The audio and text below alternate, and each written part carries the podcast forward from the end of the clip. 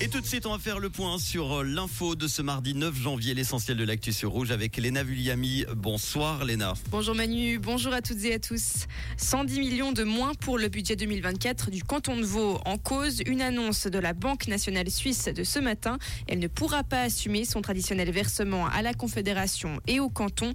Son exercice 2023 affiche une perte d'environ 3 milliards de francs.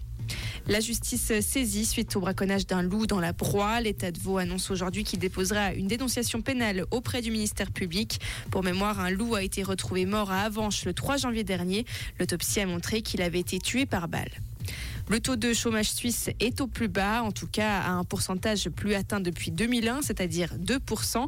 Le taux de chômage a en effet baissé de 0,2% l'an dernier, selon des chiffres publiés aujourd'hui par le secrétariat d'État à l'économie. La France tient son nouveau Premier ministre. Comme attendu, c'est Gabriel Attal qui a été nommé. Le ministre de l'Éducation devient ainsi le plus jeune chef du gouvernement de l'histoire de la République française. Gabriel Attal est très populaire en France. Plus d'un tiers de la population réclamait sa nomination à Matignon selon une récente étude. Et 2023 devient l'année de référence du réchauffement climatique. C'est le constat que dresse l'Observatoire européen Copernicus pour son bilan annuel.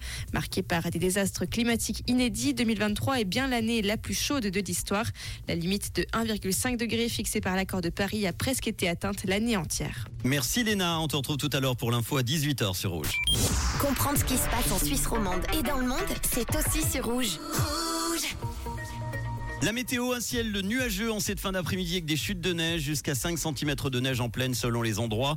Il fait aux alentours de 0 degré en ce moment à Puy, Saint-Pré, Vernier, Yverdon et Talent avec toujours cette bille sur le plateau. Demain mercredi, on aura encore des nuages et quelques chutes de neige possibles en début de matinée. En cours de journée, quelques éclaircies feront leurs apparitions. Côté température en pleine, on gardera nos grosses doudounes les amis, nos gants, nos écharpes et nos bonnets. Il fera moins 3 degrés demain matin, maximum 1 petit degré demain après-midi avec une faible bille sur le plateau encore. En montagne, la température à 2000 mètres sera de moins 4 degrés.